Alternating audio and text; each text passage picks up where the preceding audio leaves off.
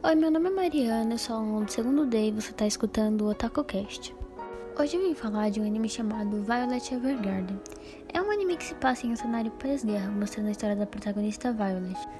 Ela foi encontrada quando criança por um membro do alto escalão do exército, sendo entregue aos cuidados do Major Gilbert com o intuito de que ele garantisse sua utilização como verdadeira arma na guerra. Então ela aprende a matar sem remorsos e se torna parte do pelotão do Gilbert, conhecendo só dores, traumas e distanciamento durante quatro anos. Ela também não recebia gestos de afeto, cuidado ou amor. A única figura que a enxergava como um ser humano e queria o seu bem era Gilbert. A última missão comandada por ele trouxe o fim da guerra, só que ele acabou morrendo durante uma explosão. E nessa mesma explosão, a Violet também perdeu os braços. Ela recebeu próteses e se recuperou, mas ela não se lembrava muito do que tinha acontecido. Quando saiu do hospital, ela foi mandada para uma cidade chamada Leiden, um lugar pacífico que o Gilbert queria que ela pudesse conhecer o mundo livre de guerra.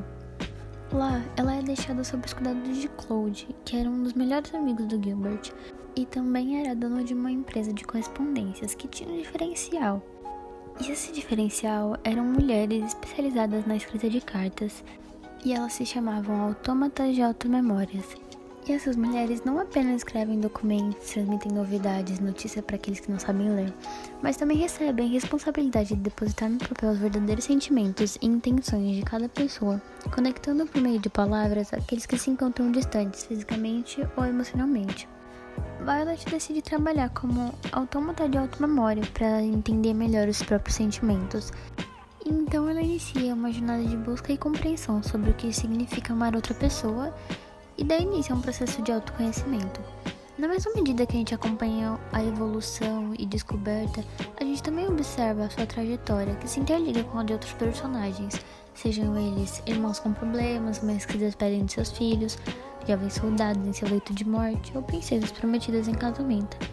Cada encontro é marcado por algum aprendizado, tanto para os personagens quanto para quem assiste. Enfim, os fãs ficaram muito impressionados com o design gráfico e com as cores vibrantes e cheias de vida. Também é importante destacar a trilha sonora, que é ótima e aparece nos momentos certos, deixando tudo perfeito nos mínimos detalhes.